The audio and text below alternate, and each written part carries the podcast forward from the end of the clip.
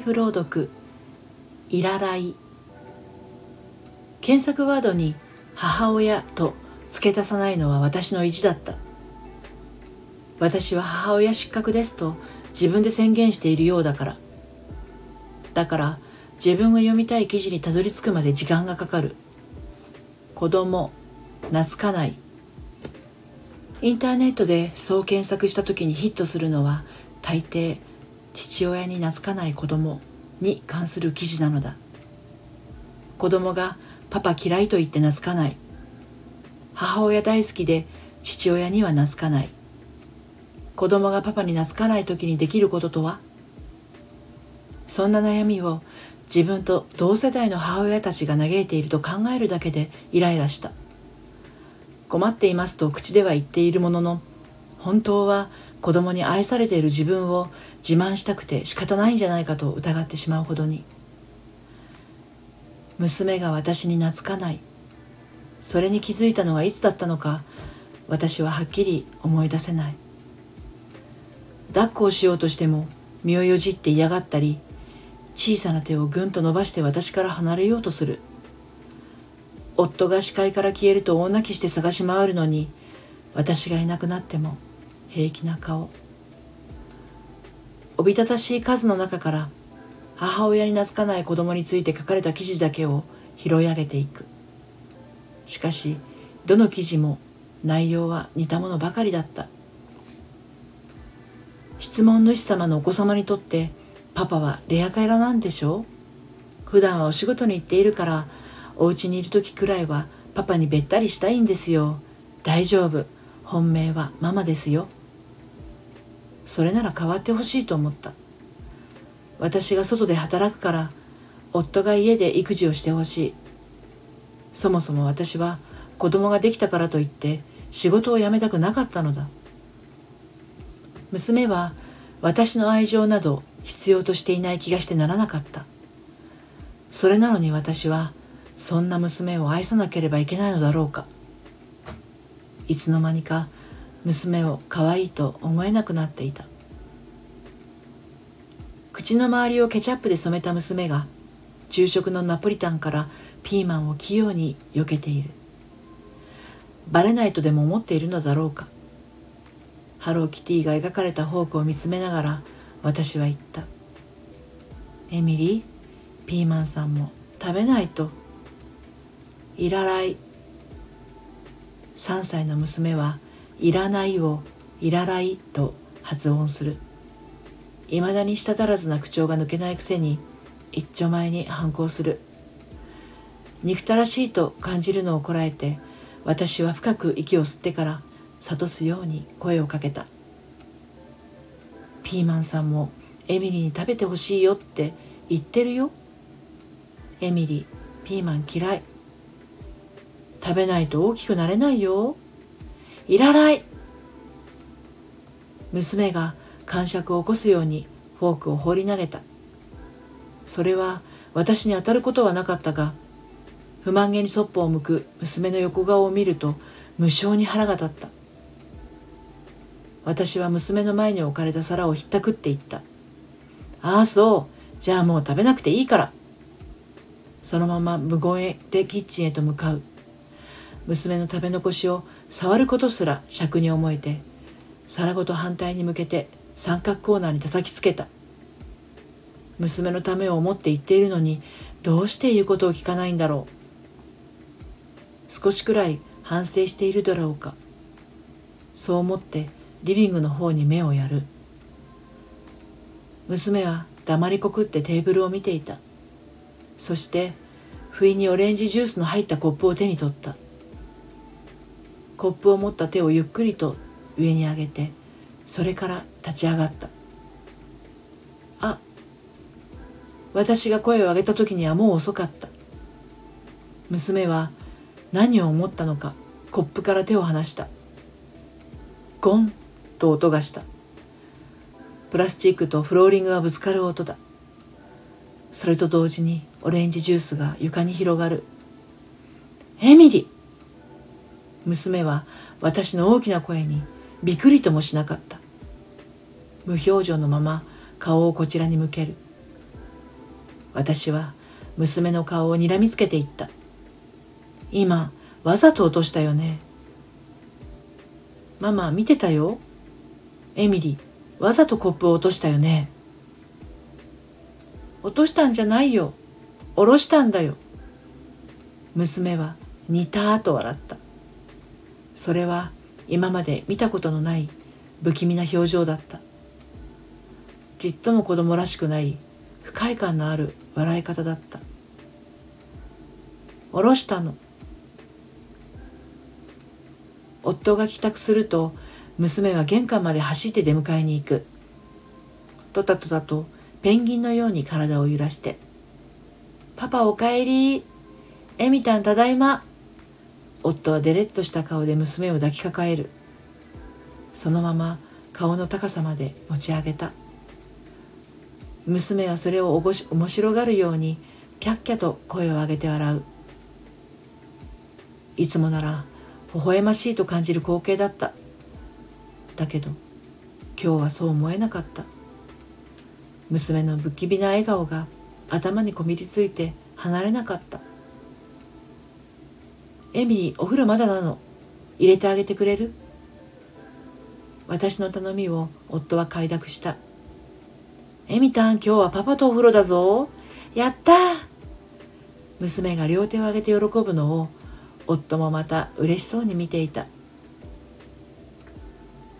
優しい夫だと思う。仕事で疲れているはずなのに娘の世話を文句も言わずに見てくれる。そんな夫に感謝をしながらも内心では夫を羨ましいと思っていた。私ももしかしたらまた仕事を始めたら娘を可愛いと思えるかもしれない。今私が娘を疎ましく感じているのは24時間ずっと一緒に過ごしているからで離れた時間もあった方が娘に愛情を注げるのかもしれない。娘を風呂に入れた夫はそのまま寝かしつけまでしてくれた。そのおかげで私たちは久しぶりに2人の時間を作ることができた。夕食に箸をつける夫に私は自分の考えを伝えた。私ねまた働きに出たいと思ってるの。パートとかでもいいからさ。また急だな。どうしたの？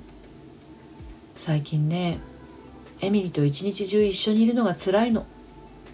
息が詰まりそうで時々エミリに当たってしまう自分にも嫌気がさす。顔を上げた夫は驚くほど真剣な顔をしていた。数十秒ほど黙り込んでそれからゆっくりとうなずいた。いいと思うよ。それが二人のためになるなら。今まで育児を押し付けちゃってごめんねと夫は付け足した。私の右手に両手を重ねて優しい音でよかったと心から思った。次の日すぐに私は娘が入園できそうな保育園をスマホで調べていた。近頃は待機児童の数も多いということでパートタイム労働では認可の保育園に入れるのは難しいらしい。そう書かれた記事を読んで少し心がしぼんだ「ママママ」突然娘が私を大声で呼ぶ声が聞こえた。ふと顔を上げるとリビングでアニメを見ていたはずの娘の姿がなかった。部屋中を見回しても娘がいない。胸騒ぎがした「ママママ。娘の声は次第に泣き声のようになっている。ベランダの窓が開いていた。まさか。私は急いでそこへ行く。どうしたの？そこには泣きじゃくる娘がいた。頬を涙でびしょびしょに濡らしておえつをあげるたびに肩が上下に揺れている。あのねくまちゃんが取れなくなったの。そう言って娘はベランダの柵の向こうを指さす。その方向には通気口に挟まった熊のぬいぐるみがあった。それは娘が赤ちゃんの頃から大事にしていたものだった。なんであんなところに行っちゃうかな。私は笑った。娘のことを不思議と面倒には思わなかった。昨日した夫との会話のおかげだったのかもしれない。ママが取ってあげるから大丈夫。私は娘の頭に手をやって微笑みベランダの柵に足をかけた。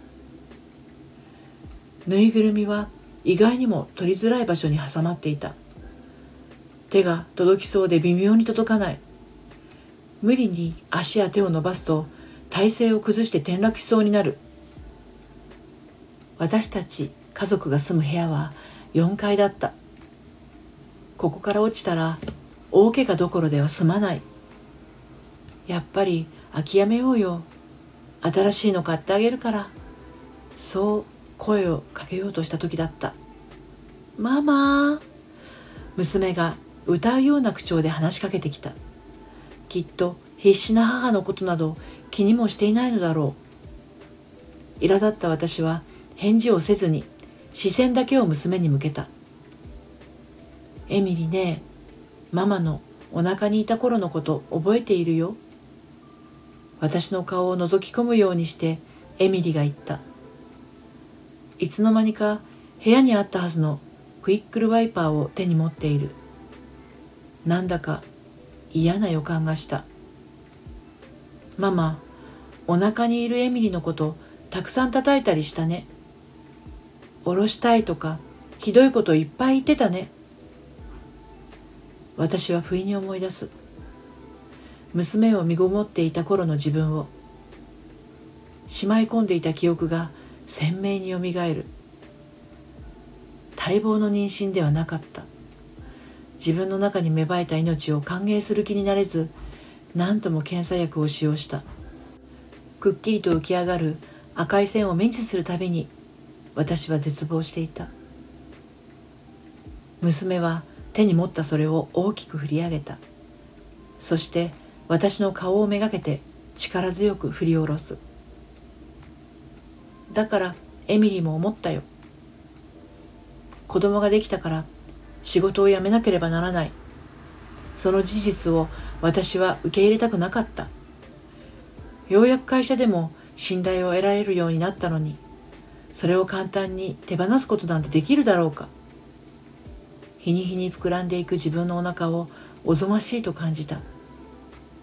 この中にいる得体の知れない生物のせいで私は自分の夢を諦めなければならない。子供なんていらない。夫が寝静まった後そう言いながら毎晩腹を殴った。産みたくない。下ろしたい。流れろ。私の願いはそれだけだった。だけどまさか娘がそれを覚えているというのだろうか。痛いよエミリー。どうしてそんなことするの？やめて。私は娘に向かって叫び続けた。しかしどれだけ懇願しても娘は私を打つことをやめなかった。打たれた頬や目は痛みだけではなく熱を帯びていた。どうにかそれから逃れようと身をよじった時私はついに手を滑らせた。その瞬間娘はつぶやくように言った「ママなんかいらない」娘は笑っていた。にたーとしたあの不気味な笑い方だった。異常なほどに垂れた目尻。糸で釣り上げたように上がった口角。誰が見ても可愛いとは思えないような笑顔だった。あの頃私がかけていた言葉は呪いだったのだと気づく。この子は私がかけた呪いをまとって生まれてきたのだ。化け物のように醜く歪んだ娘の顔がどんどん遠ざかっていく。それが私の見た最後の光景だった。